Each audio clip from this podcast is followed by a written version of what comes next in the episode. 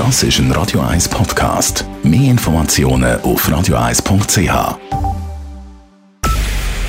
Es ist 9 Uhr. Radio 1, der Tag in 3 Minuten. Mit dem Alles Kral.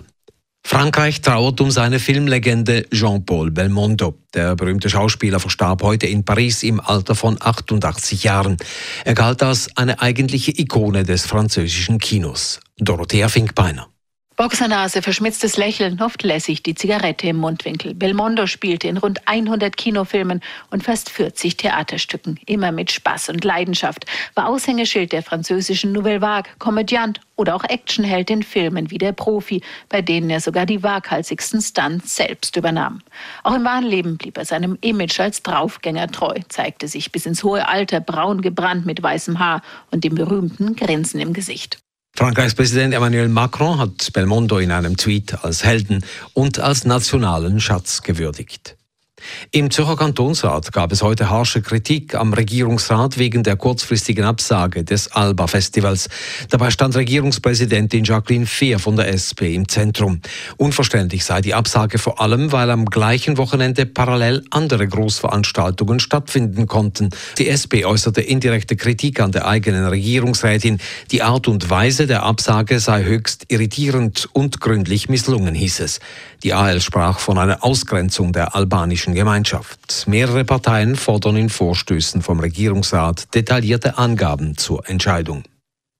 Kinder und Jugendliche in der Schweiz treiben wieder mehr Sport als auch schon. Das zeigt der Jugendbericht der Studie Sport Schweiz 2020.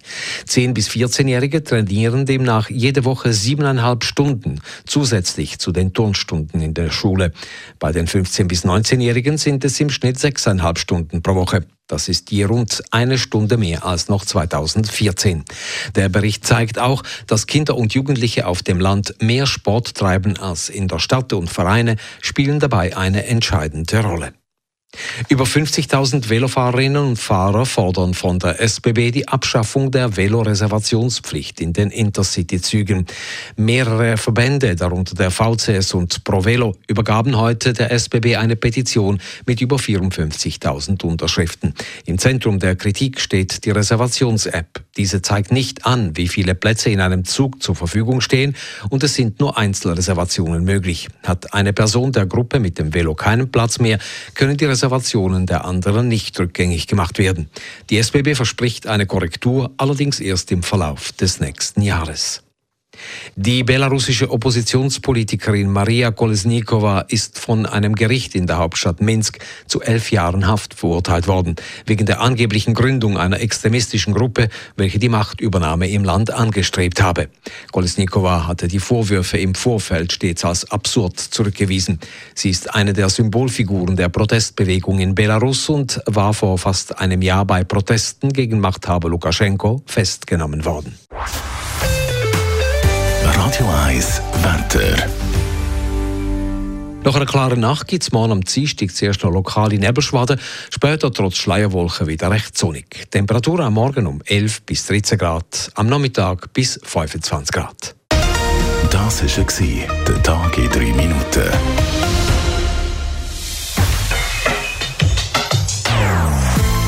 Non-Stop-Musik auf Radio 1. Die besten Songs von allen Zeiten. Non-stop. Radio 1.